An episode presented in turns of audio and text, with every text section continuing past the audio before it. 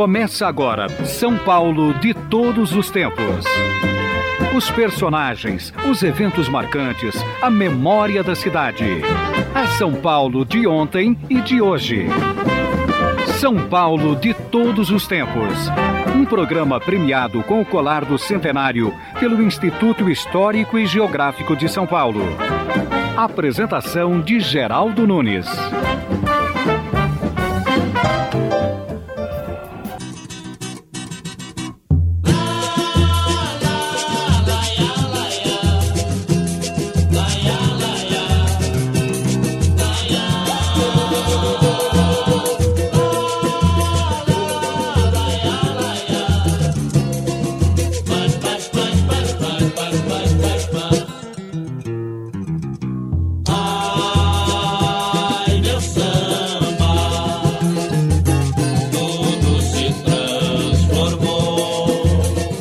Iniciando a segunda metade do São Paulo de todos os tempos. Estamos trazendo importantes depoimentos. No dia 14 e também no dia 15 de julho de 2001, trouxemos no São Paulo de todos os tempos uma entrevista com o guarda de trânsito Luizinho. O PM Luizinho trabalhava na esquina da Xavier de Toledo com o viaduto do Chá. É uma figura memorável. Ele esteve no São Paulo de todos os tempos e deixou um rico depoimento. Vamos ouvir.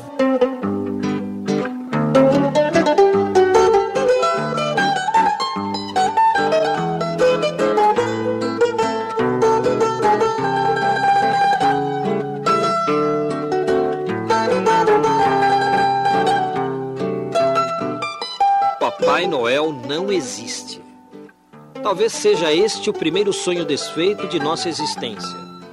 Depois vem a descoberta que os super-heróis são todos de fantasia. Batman, Super-Homem, Capitão América, Thor, Mulher Maravilha não existem. Até mesmo o vigilante rodoviário, herói que brilhava em telas de preto e branco da nossa infância, era fruto da imaginação dos produtores e do cinema falado. Porém, dia desses, ao receber um telefonema de alguém pedindo para que eu entrevistasse o guarda de trânsito Luizinho, meu pensamento viajou à infância e me levou de volta ao cruzamento da Xavier de Toledo com o viaduto do chá, em um tempo onde o mapping ainda oferecia o chá das cinco e o paulista, embora apressado, parava em frente à passarela de pedestres para ver as reações de um policial que, no mesmo instante em que fiscalizava, dava aulas de cidadania. E a cidadania começa com o respeito ao pedestre no trânsito. Em um tempo de autoritarismo, este homem fardado era respeitado por todos pela amizade e não pelo medo. O São Paulo de todos os tempos de hoje vai entrevistar Luiz Gonzaga Leite, o PM Luizinho, o mais popular guarda de trânsito que esta cidade já teve.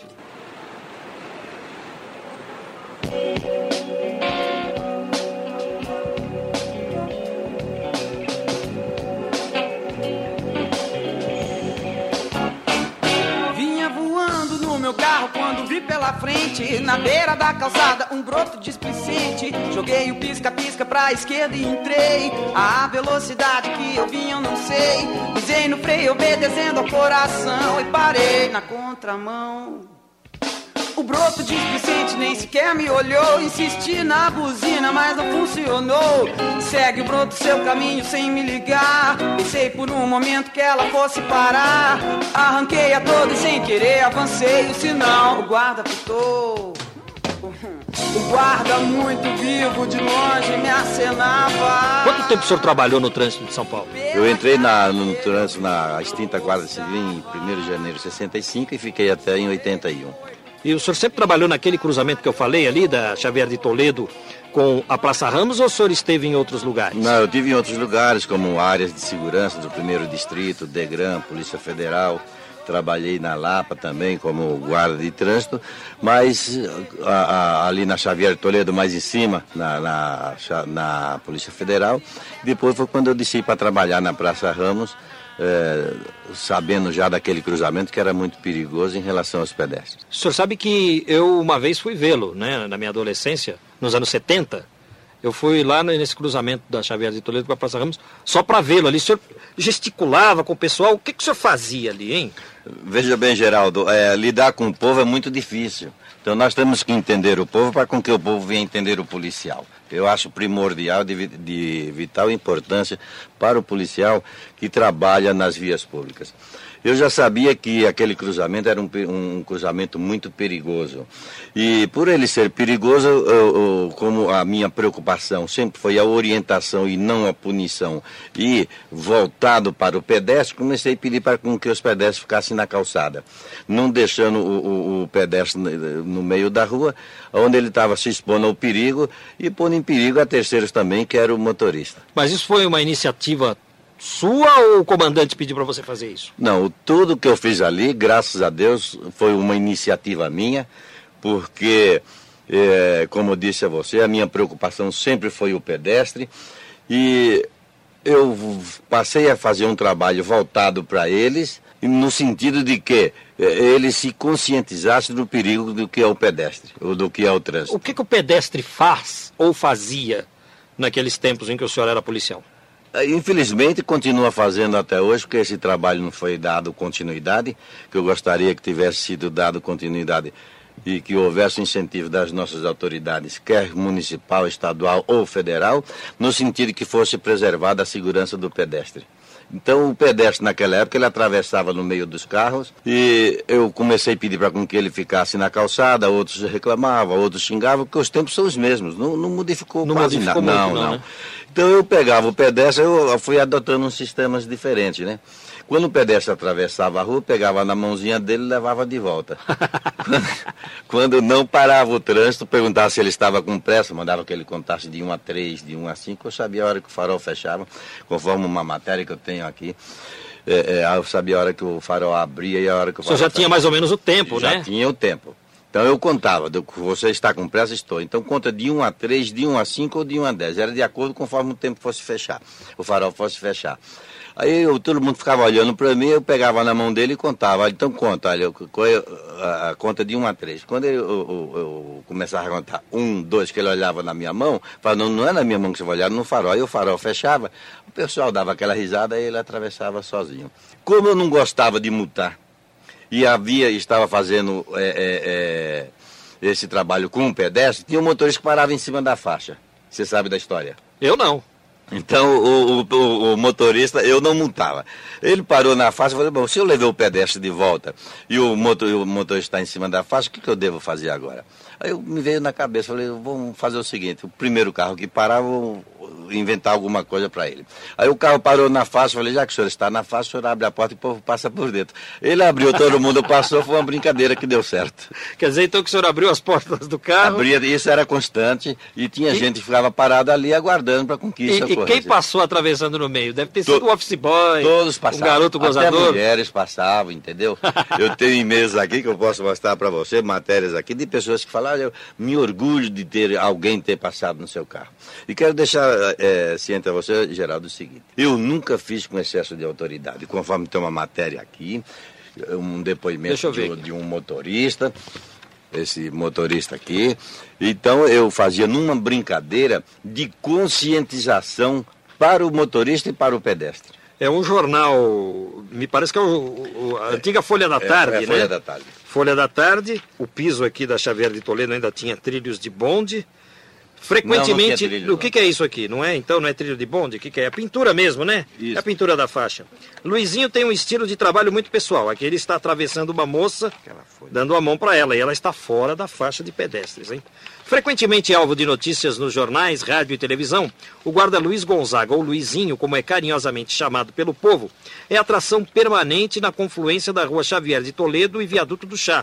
Seu estilo muito pessoal de trabalhar já lhe valeu convites da Polícia Militar Gaúcha, da Alemanha, Portugal e até para concorrer às eleições municipais de São Paulo. Quer dizer então que o policial foi convidado mesmo para ir para a Alemanha? Exato, eu fui, recebi vários convites para outros países, mas infelizmente na época não houve a, a PM não autorizou, assim como você vê que tem aqui uma passagem intransferível, hum. e não, não, não houve uma autorização do comando naquela época. É, ele está me mostrando aqui um outro recorte. Linhas Aéreas Paraguaias, encaminhando um ofício ao comandante-geral da Polícia Militar, enaltecendo o desempenho do guarda de trânsito PM Luiz Gonzaga Leite, o Luizinho, o qual vem realizando um serviço dignificante à comunidade. Eles estavam convidando para visitar o Paraguai e passar alguma instrução a respeito de comportamento no trânsito Exato. para os pedestres. O, o, comandante da PM não deixou. Não, na época não. E qual o motivo que ele alegou? Ah, eles não deram nem a resposta. É porque era uma iniciativa sua, né? Também não havia assim uma técnica. Mas você, é, são 20 anos, 20 anos se passaram, Gerardo, eu estou aguardando a resposta do, do, do próprio comando. E o senhor está dizendo aqui nessa entrevista que nunca multou ninguém. Que história é essa? Se multa resolvesse problema de trânsito, eu não cometia infração de trânsito, você não cometia, ninguém cometeria uma infração de trânsito. Então, ori... eu sempre fui, fiz um trabalho voltado para a orientação e a educação no lugar da punição. A multa, ela resolve os, o, o, o problema dos cofres municipais e estaduais, mas não resolve o problema do motorista infrator.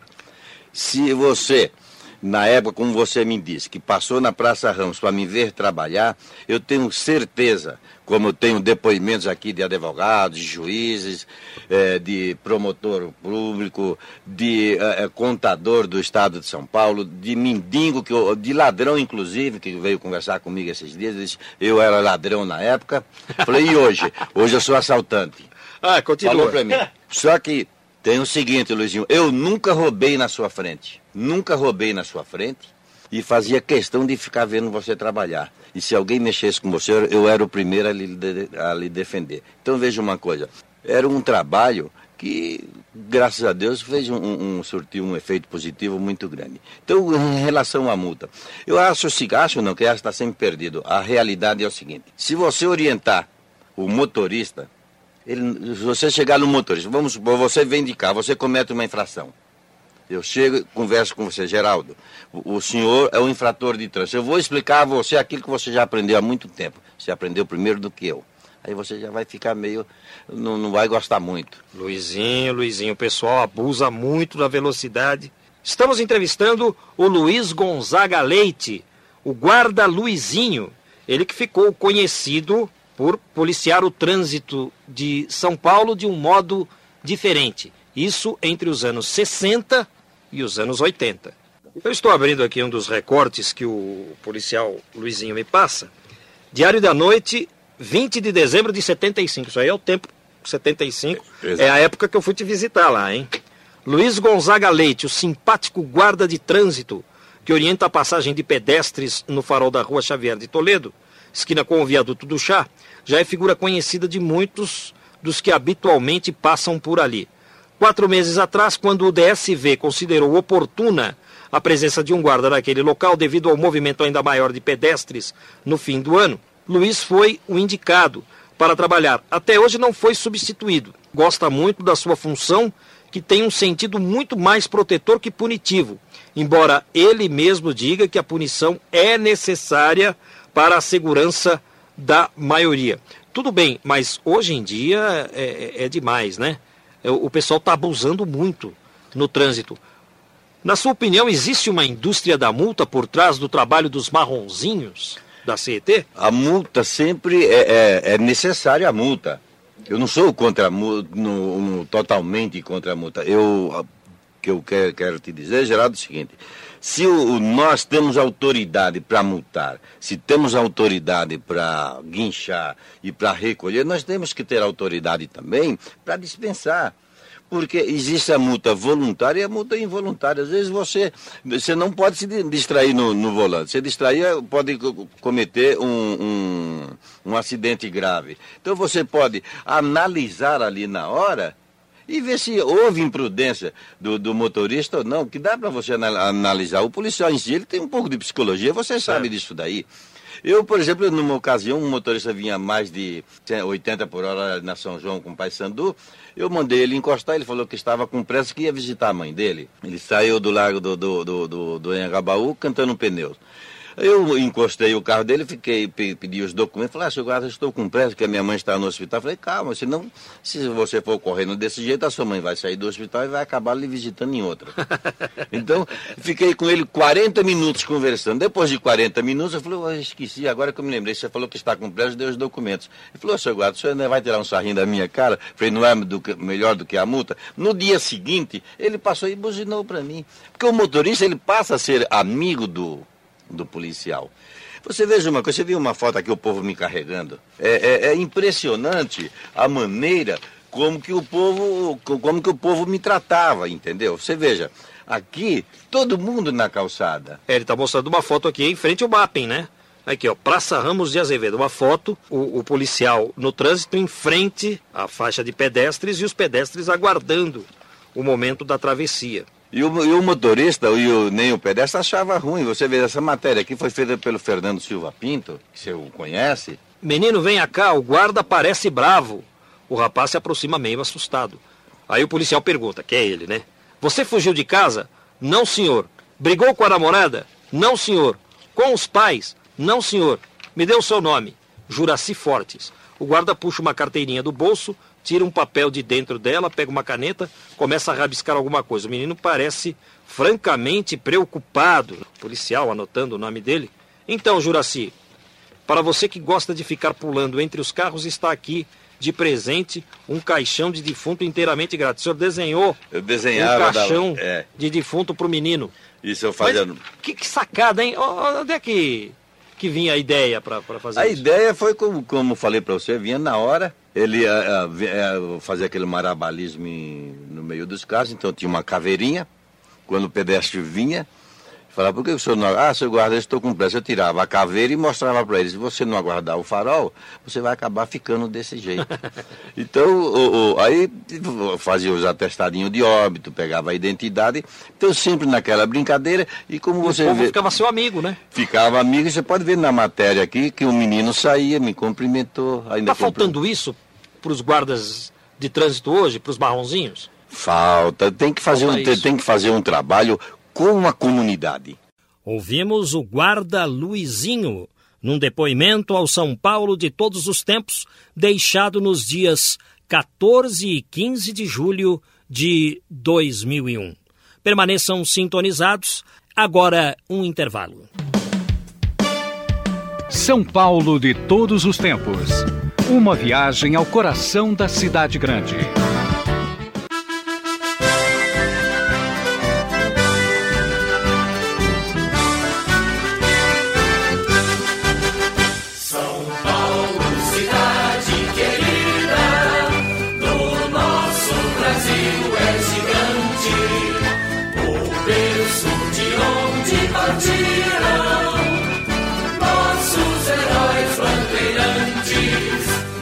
Estamos ouvindo a marcha dobrado de Mário Zan, São Paulo 450 anos.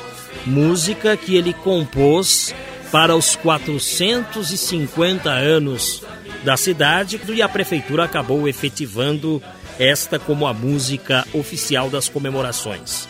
Foi pouco tocada, mas é a música oficial dos 450 anos da cidade, composição do Mário e da Mariângela Zan com o Coral Conjunto Nacional de São Paulo. Você hoje do São Paulo de todos os tempos está ouvindo uma homenagem que estamos fazendo à cidade de São Paulo, que vai fazer mais um aniversário, e estamos trazendo depoimentos importantes que trouxemos ao longo desses 10 anos do programa São Paulo de todos os tempos. Agora nós vamos voltar no tempo, vamos a 1995, quando trouxemos um ilustre personagem do Mackenzie, Luiz Poças Leitão, filho de Madame Poças Leitão.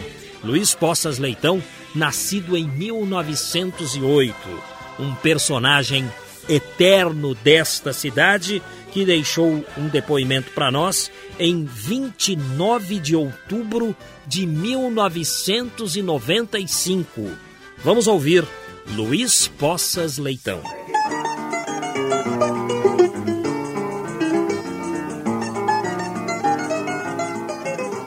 O São Paulo de todos os tempos deste domingo vai contar histórias a respeito de uma das escolas mais tradicionais de São Paulo, o Mackenzie. E nós trouxemos no programa de hoje o senhor Luiz Poças Leitão, que tem muitas histórias para contar, porque ele está no Mackenzie há pelo menos 75 anos.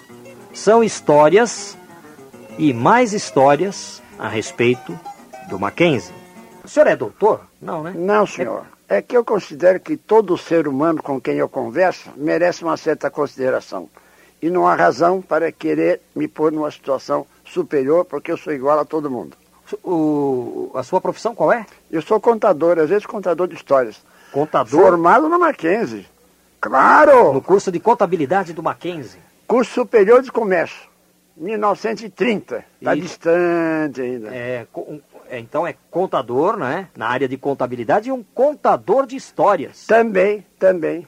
O senhor entrou no Mackenzie criancinha. Com sete anos de idade, na rua Itambé, 185, primeira turma do Mackenzie no Higienópolis. E por que a sua mãe quis matriculá-lo no Mackenzie ou seus pais? Porque a minha mãe era presbiteriana, meu pai católico. Então eles me transformaram num ser cristão.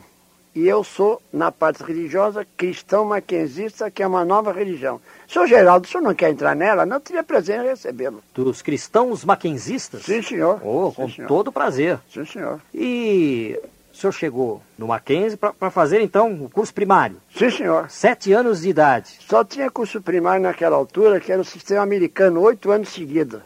Depois entrava no, no geral, no lugar que chamava garagem, que não tinha automóvel nenhum, e depois entrava ou na engenharia, ou no curso superior de comércio, ou no curso de secretariado, onde todas as moças lá eram sempre bonitas e eficientes. Tanto que os bancos, as indústrias, toda naquela altura, o alto comércio vinha buscar as moças pela competência dela no Mackenzie. É mesmo, é? É mesmo, sim, senhor. As moças mais bonitas de São Paulo estudavam no Mackenzie. Bom, acontece que as moças que estudavam na, no Mackenzie, por coincidência, eram sempre moças bonitas. E eu gostaria de poder tê-las na oportunidade de apresentá-las ao senhor, seu Geraldo. Porque sua família é tradicional em São Paulo? A minha família é o seguinte: o meu pai era filho de um ministro português no tempo da monarquia. Minha mãe era suíça, filhos de professores eh, com, de dança, de ginástica, de correção eh, fí- física, essa coisa toda.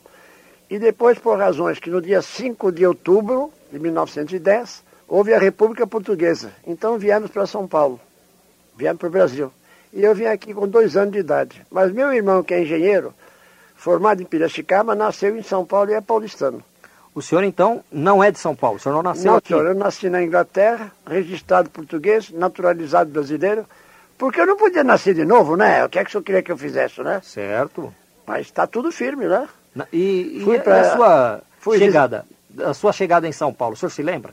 Não, senhor, eu tinha dois anos de idade, não lembro, não. O senhor já se lembra da São Paulo morando aqui, morador e tudo Certo, na rua 7 de Abril, na rua Libadaró. mais. O senhor morou na 7 de abril? Sim, senhor, morei na rua Barão de Itapetininga, pegada à Praça da República. E o senhor ia para a escola Mackenzie aos sete anos de idade, a pé, certamente?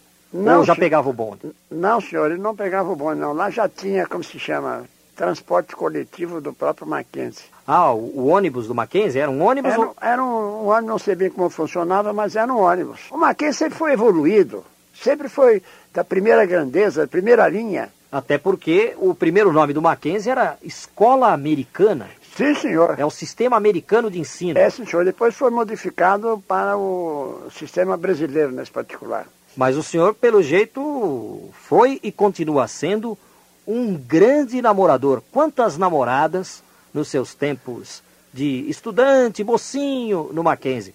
O senhor chegou a contá-las ou perdeu a conta? Eu perdi a conta, mas eu vou me lembrar de uma com grande satisfação. Eu morava na Rua da Consolação, em frente à igreja. Ia a pé para o Mackenzie. Às vezes eu pegava o bonde. A minha mãe, Madame Poço Leitão, ficava na janela olhando. E quando eu voltava, ela recriminava se eu tivesse tomado o bonde. Disse, não pode ser preguiçoso, ah, tal, etc. E eu então tomava um certo cuidado. Mas um certo dia, quando eu fui para o Mackenzie, já no curso superior de comércio, eu andava pela manhã, Antônio, eu tenho que dar um beijo numa maquinzista, não é possível de outro jeito. E fui para lá. Entramos na, no prédio, chegamos na sala, éramos 28 alunos, uma moça na minha frente e eu, e os outros 26 espalhados. O professor entrou naquela altura, todo empertigado, com uma prancheta, tomando nota das presenças, chamou os 28 um por um, colocou a prancheta lá, virou-se para os alunos todos, olhou mais uma vez, pegou no giz e foi no quadro negro. Ah, não houve dúvida. Eu puxei os cabelos da, o cabelo da minha colega, da minha moça na minha frente, bonita moça. Ela virou. E o que é que eu fiz? Gol! Quer dizer, dei o primeiro beijo numa aluna maquinzista. Até hoje eu me lembro disso. 1928, que maravilha. E a reação? Ela não fez nada, não disse nada, mas eu acho que ela deve ter gostado. Se ela tivesse ficado espantada, eu teria virado para o meu colega, o Antônio. Antônio, que é isso? Eu tinha que dar um jeito para ter uma saída, né? Claro. Depois disso, vocês chegaram a namorar? Namoramos um pouquinho, mas depois ela deu preferência para um colega meu, o que é que eu ia fazer? Então procurei uma outra para dar um jeito nisso. E lamentavelmente eu ainda estou vivo e ela já é falecida. É uma pena, mas a vida é assim mesmo. É, a vida é assim mesmo. E, e quanto ao, aos estudos lá no Mackenzie? Os professores eram rígidos? Vocês tinham que chegar em que horário, voltar para casa a que horas? E não tinha essa de criança passeando no caminho de volta para casa, não. A volta era rígida. Como é que aconteciam os estudos lá dentro do Mackenzie? Bom, eu vou pegar o Mackenzie em globo, todo geral, né? Havia mais rigidez, mas havia respeito. Os alunos não chamavam nunca o professor de você. Como atualmente, na minha frente, nenhum aluno, por mais importante que seja, chama o professor de você. É um desrespeito que não tem cabimento. A hierarquia deve ser mantida com respeito, com carinho e vendo que toda essa mocidade está sendo educada hoje pelos professores, cuja responsabilidade é grande, porque toda essa mocidade representa única e exclusivamente o futuro da nossa pátria, que é o Brasil. E naquele tempo, então, já era assim. Cantava seu hino nacional, cantava seu hino à bandeira. Hoje as pessoas não se lembram de nada. Às vezes a mocidade não se lembra nem que tiveram mãe. Eu acho isso muito triste. No Mackenzie, não. O Mackenzie é uma espécie de ilha no mundo atual meio, meio desconjuntado. E o Mackenzie deve ser preservado pelos dirigentes, que devem ser presbiterianos e maquenzistas, para terem convivido lá, terem estado integrado conosco, e não uma pessoa que chega de fora sem estar integrada. Essa é a minha posição pessoal e respondo por ela. E na sala de aula, como é que os alunos se comportavam? E, e, e, a disposição das cadeiras? Era um aluno do lado do outro, aquelas cadeiras de dois alunos, ou já era carteira individual, como agora? Já era carteira individual quando eu estive lá. E tinha que colocar uma capa sobre a carteira, o aluno tinha que levar o estojo bonitinho. Não, a, capa não, a capa não precisava pôr. Mas ele levava o estojo bonitinho, tudo direitinho, tudo em ordem. Uniforme não? Naquela altura não tinha uniforme, mas tinha um, uma, cada um tinha que aparecer decentemente vestido. E a sua roupinha de, de criança? Era aquela tradicional roupinha de marinheiro ou não? Não, não. Às vezes usavam de marinheiro os domingos, mas normalmente no, no, dia de semana não tinha nada disso. E sobre a São Paulo de antigamente, nos finais de semana, por exemplo, onde é que o senhor preferia passear? Me levavam no Butantã para eu ter conhecimento das cobras. Então uma vez me levaram lá e tinha umas carteiras que podiam se levantar o tampo. E eu, como criança, levantei, tinha uma cobra dentro. Fiquei meio assustado, mas é que era uma cobra inofensiva e eu não sabia. Ia no Jardim da Aclimação. Tinha lá pequeno zoológico. É, que foi o primeiro de São Paulo. Lembro-me bem que ainda tinha lá o leão. E eu sempre tinha medo do leão. Os outros não, mas eu tinha medo do leão. Hoje eu tenho medo de mulher, não de leão. A verdade é essa. O que medo? é que eu vou fazer? Sim, porque a, a, as mulheres conquistam a gente. Só um olhar de mulher a gente já fica completamente paralisado. E o senhor tem medo de ser medo. conquistado? Ah, um olhar de mulher conquista qualquer homem, nem a dúvida. Pode ser até o presidente da República, nem a dúvida. Então, o, o Parque da Aclimação ele foi fundado pelo Carlos Botelho, que trouxe para cá o primeiro zoológico Sim, de senhor. São Paulo. Sim, E senhor. o senhor visitou, hein? Sim, senhor. O trajeto era feito de bonde, né? Tinha um Sim, bonde senhor. que dava a volta pelo Parque Sim, senhor, sim, senhor. Não era de automóvel, que as pessoas que tinham automóvel naquela altura eram relativamente poucas e era muito dispendioso. E os bondes funcionavam bem.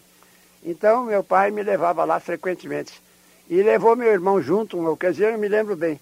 Meu pai usava uma bengala. Não por uma necessidade física, uma espécie de, de, de snob, uma coisa qualquer assim. Meu pai era comerciante, filho de ministro português, então ele tinha essas coisas assim, que eu não, não, não ligo muito, não tem muita importância não. O, o nome dele? Luiz Poça Leitão. Porque eu sou Luiz Poça Leitão Júnior. Júnior. E o Júnior nunca existiu, porque quando eu tomei conhecimento, com 25 anos de idade, meu pai chamava-se a rigor Luiz Felipe. Então eu nunca poderia ter sido Júnior. Certo, o senhor não tem o Felipe, é só Luiz Poças Leitão. Sim, senhor. O, o pai do senhor, então, foi um ministro português? Não, foi meu avô, desculpe. Ah, o seu avô? Sim, senhor. Engenheiro, professor da Escola Politécnica de Lisboa, ligado diretamente ao Mackenzie, não por, por coisa, mas como o Mackenzie sempre teve tradição da engenharia, por coincidência, o, o, a, os meus familiares têm grande número de pessoas da engenharia. E a sua mãe, a Madame Poças Leitão, uma senhora muito respeitada na sociedade paulistana de antigamente. O que o senhor falaria a respeito dela? Minha mãe, meu pai era meio levado e o meu avô não deu conta do recado de, de segurar um pouco. Então ele, abastado, pôs dinheiro no bolso e mandou para a Suíça. Foi estudar lá. E o meu tio brasileiro, filho de banqueiro de Belém do Pará, também a mesma coisa. E os dois se encontraram em Lausanne, os dois falando português. Só os dois. Cheio de dinheiro. Minha mãe casou-se com meu pai e minha tia casou-se com, com meu tio. Minha tia casou-se com meu tio. Quando vieram para cá, minha mãe então resolveu fazer a mesma coisa que tinha na Suíça e organizou um curso de dança, de boas maneiras, de sociabilidade na rua 7 de abril. Depois foi para o Lago de São Francisco, em frente à Faculdade de Direito, onde os rapazes lá sempre tiveram uma decência absoluta e um comportamento exemplar naquela época. Tanto que inúmeros desembargadores, que já até falecidos, foram alunos de minha mãe. Uma pessoa de grande prestígio que fundou a Faculdade de Direito do Mackenzie, Dr. Jorge Americano, muito conhecido, foi aluno de minha mãe na parte de curso de dança e foi diretor do Direito do Mackenzie durante 10 anos. Essas coisas são bastante importantes. E esse curso de boas maneiras da Madame Poças Leitão, sua mãe. Sim, senhor. Um curso famosíssimo aqui Sim, na senhor. cidade de São Paulo. E dava o, as festas na, no Trianon, que hoje é o MASP. E minha mãe então inaugurou, que eu saiba, o seguinte, desconto para os universitários. E dois convites especiais para os diretórios universitários. Isso foi inaugurado. Quem levava os convites era eu, pessoalmente. E não havia muitos diretórios naquela altura mas havia o Centro Acadêmico 11 de Agosto, o Centro Acadêmico da Engenharia do Mackenzie, havia a Medicina, havia a Politécnica, todos esses rapazes de primeira grandeza, naturalmente, sempre um pouco se movimentando, querendo namorar as moças e tudo, mas isso é natural de todos os moços. O Quem se- tem um pouco de idade deve se lembrar da época de universidade, que na altura não existia, mas de cursos superiores, onde é tão agradável namorar uma moça bonita por fora e por dentro. Quer dizer, não só a parte física, mas a parte intelectual e a parte de decência. Ouvimos gravação histórica de nossos arquivos, hein?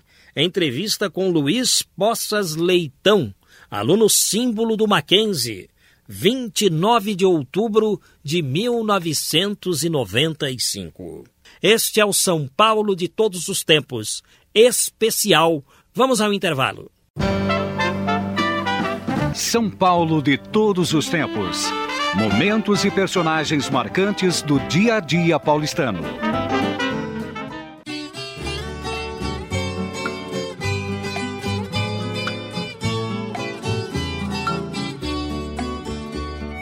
Os trolinho passava, as mulher vestidos grandão facerava, e até se via roça de verdade no meio da cidade. Ah, como tá diferente o São Paulo de agora. Só se vê sobradão grande que vai-se embora. Gostar de arranha-céu, cheio de ginelinha, que de noite parece o céu com as estrelinhas conversando contente com os letreiros, que se acende e se apaga regateiro, brincando de esconder e dançando catira, pra nunca se esquecer do São Paulo caipira.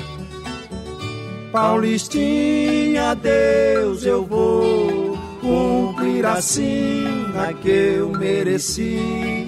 Estamos ouvindo Rolando Boldrin, Paulistinha.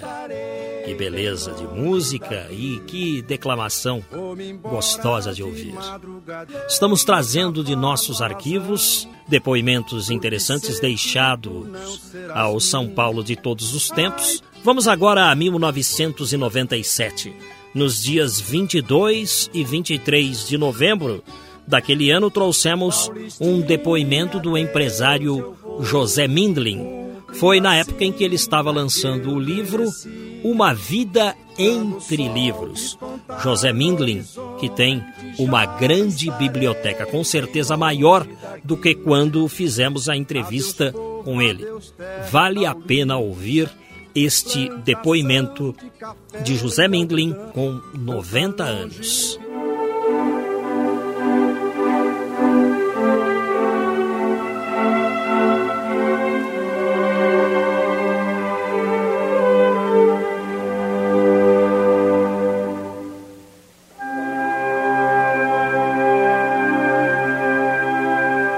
Você já escreveu um livro, plantou uma árvore ou criou um filho? Então eternizou-se, diz o conceito popular. Quando alguém escreve um livro, coloca nele tudo de si no assunto tratado. Escrever é doar-se também, e portanto um ato de amor. Doar-se. Escrever é também preservar, contribuir para a posteridade. Realmente é como plantar uma árvore ou criar um filho. Quando alguém ganha um livro, leva para si, na verdade, um pouco da doação do amor de quem o escreveu. Não importa o tema, quem escreve é porque quer deixar algo de si para alguém. Imagine então alguém que coleciona livros. Talvez por esta razão, nosso entrevistado de hoje seja tão saudável, positivo, amável, respeitado. Ele é tudo isso porque recebe amor dentro de casa. Ele coleciona livros.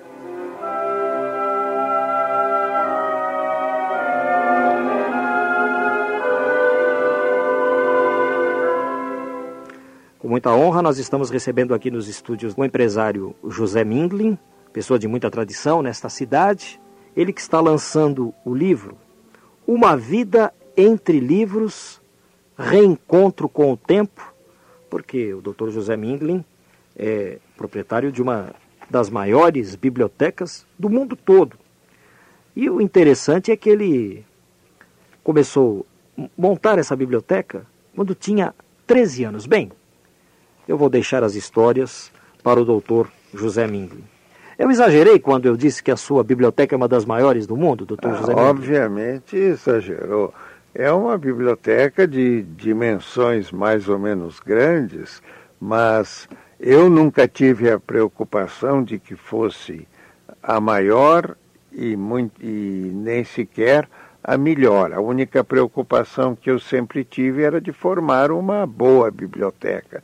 E eu acredito que haja muitas bibliotecas, mesmo particulares, maiores do que, do que a minha. Mas eu, tamanho não é documento, não é? Quer dizer, quantidade não, não é um fator de maior importância, e sim da qualidade. E aí eu acho que todos os livros que estão lá, de um modo geral, têm uma razão de ser. Nós estamos atualmente com uns 25 mil títulos. Volumes é difícil de dizer, porque cada título pode ser de um, dois ou até dez volumes, não é? Mas, digamos, 35 mil deve ter, né? E os assuntos são todos? Os assuntos são estudos brasileiros, literatura, história, viagens, estudos sociais. Eh, de estudos brasileiros há um material bastante grande para pesquisadores.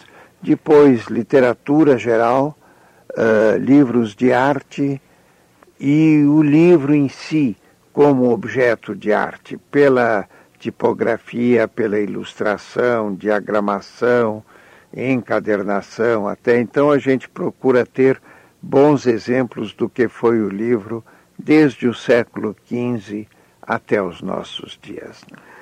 Bem, eu disse que o senhor iniciou sua biblioteca aos 13 anos de idade. Como é que foi isso?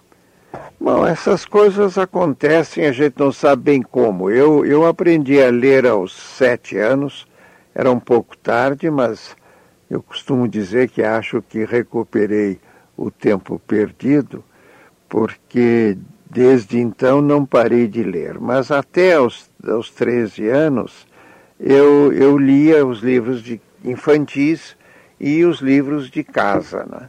Meus pais tinham uma biblioteca boa, mas uh, a grande ênfase em casa era mais para artes plásticas do que para a biblioteca. E, e eu acho que herdei o gosto dirigido para os livros. Mas eu já tinha lido algumas coisas uh, assim mais sérias, uh, os, as lendas e narrativas ou o Bobo de Alexandre Herculano.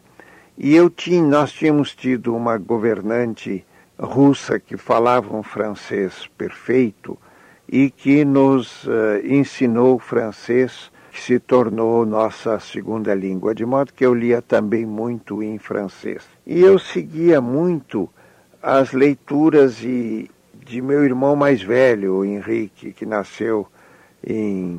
era quase quatro anos mais velho que eu, três anos e meio de modo que ele, ele tinha interesse por arte, tinha interesse por religião, e naquele tempo é, havia é, um, um, grande sábio francês, Salomão Reinach, que escreveu uma história geral das religiões, uma história geral da arte, e, e livros ensinando francês, grego e latim de uma forma muito sedutora e eu já tinha lido alguns desses livros mesmo antes dos 13 anos. E corria um pouco os sebos. E lá um dia eu vi uma história, discurso sobre a história universal do Bossuet, um padre francês do século XVII, numa edição portuguesa de 1740, e aquilo me atraiu e eu comprei o livro. Uh, sabia quem era Bossuet, mas uh, não era um livro que por si só me tivesse seduzido. O que me seduziu na ocasião foi a idade, e depois eu aprendi que idade não é uma coisa importante no julgamento dos, de livros, é um, é um fator quase secundário. Há livros modernos muito mais importantes do que livros muito mais antigos.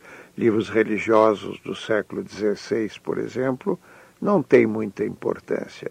E boa literatura do, deste século é, é uma coisa que foi se tornando rara, especialmente dos autores modernistas. Enfim, o livro não dura muito nas livrarias mais do que 10, 20 anos, depois vai se esgotando e depois de esgotado, se é um livro bom, se torna raro. Por causa deste livro, então, de 1740, o senhor iniciou a sua biblioteca toda. É, é bom, essa, isso foi, propriamente não iniciei a biblioteca com esse livro. Foi o primeiro livro antigo que eu comprei. Agora, simultaneamente, uns meses depois, eu recebi de presente de aniversário um exemplar da História do Brasil do Frei Vicente de Salvador, com notas do Rodolfo Garcia, Li esse livro, fiquei muito interessado. É uma história escrita no século XVII, eh, mas que é um clássico eh, brasileiro. E aí, esse livro é que detonou a minha ideia de formar um conjunto de coisas sobre o Brasil.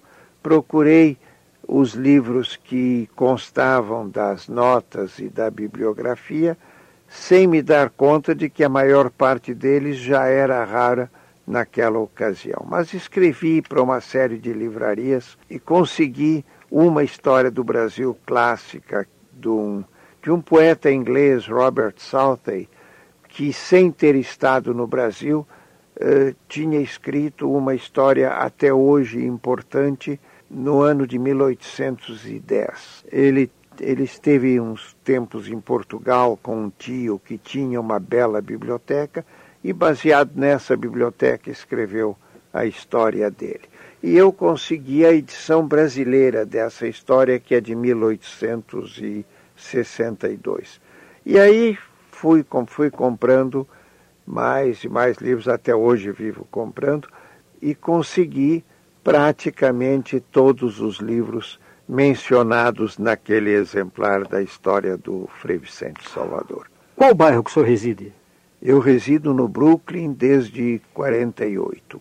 E, e lá está montada a sua biblioteca? Lá está montada. É, a biblioteca é, ocupa um, uma boa parte da casa e nós tivemos de fazer dois anexos, um em 65, um em 85, mas o terreno permitia isso, porque quando nós mudamos para o Brooklyn, uh, aquilo ainda era uma roça. São Paulo era uma cidade bem menor. Eu nasci na rua Cincinnati Braga. Por sinal que minha mulher nasceu na rua 13 de Maio, numa casa cujos fundos davam para a, a Cincinnati Braga, de modo que os dois nascemos no paraíso. Né? E, e realmente eu acho que isso uh, representa uma coisa válida. Né? Doutor Mindelin, o São Paulo de Todos os Tempos é um programa de histórias, um programa de reminiscências.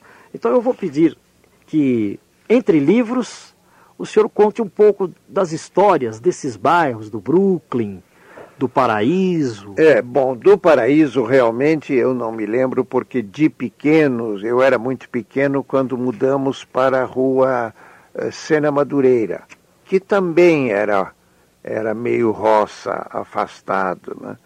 E me lembro bem de um casarão uh, onde, na, na gripe espanhola, meus pais fizeram uma espécie de, de cozinha eh, com, com grandes calteirões de sopa no portão para dar para a população local. Me lembro, me lembro disso até hoje. E lá a gente brincava, eu tinha uns primos que moravam numa casa vizinha, e, e na, no outro vizinho era uma senhora que fornecia os ovos para casa. E eu me lembro que foi uma das reinações que eu fiz de criança, porque minha mãe mandava buscar os ovos e eu ia com meu primo e achávamos ruim ter que andar 50 metros até o portão, voltar 50 metros, pegar os ovos, assim. Então, à madrugada, nós levantamos e, quando a família acordou, tinha um rombo de dois metros no muro, exatamente na passagem da casa para os ovos, para evitar aquela, aquela coisa. Ficamos na Vila Mariana até até 19. Modo que, e aí mudamos para a Rua Marquês de Paranaguá, que era na Consolação. Lá nós ficamos 16 anos. Ali a gente era perto da escola americana, perto do Mackenzie, onde a gente estudava, e usava-se muito bonde. Naquele tempo, o automóvel era mais ou menos excepcional. Na escola, na porta da escola, três, quatro automóveis, se tanto. Todo mundo vinha ou a pé ou de bonde. E a Rua da Consolação era uma rua estreita, era uma mão, eram duas mãos, mas uma pista só. E a gente ia ia para a cidade de bonde. Eh, me lembro da abertura do cinema Odeon, que era na Consolação, perto do São Luís. Três grandes salas e que depois desapareceu, ficou, foi substituído pelas construções naquele quarteirão entre a rua São Luís e a rua Araújo. Né? Ouvimos um depoimento de José Mindlin, extraído de nossos arquivos, dias 22 e 23 de novembro de 1997.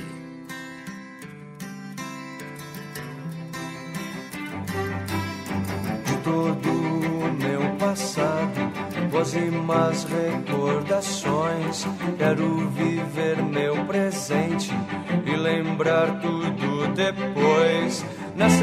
O São Paulo de todos os tempos de hoje vai ficando por aqui. Trabalhos técnicos de Valdir Paiano e Oswaldo Silva.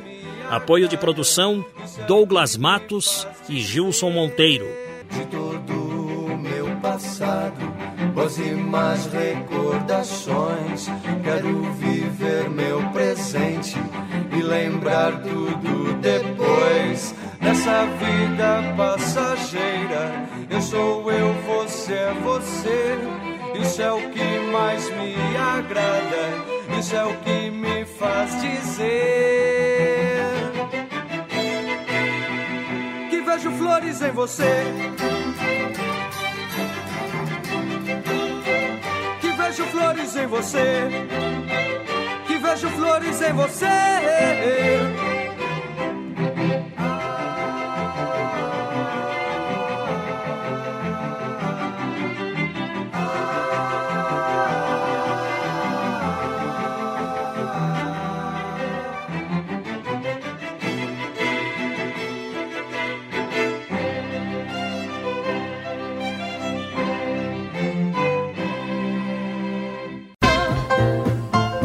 Estamos encerrando mais uma edição do programa São Paulo de Todos os Tempos. Os personagens, os eventos marcantes, a memória da cidade. A São Paulo de ontem e de hoje. São Paulo de Todos os Tempos. Um programa premiado com o colar do centenário pelo Instituto Histórico e Geográfico de São Paulo. Apresentação de Geraldo Nunes.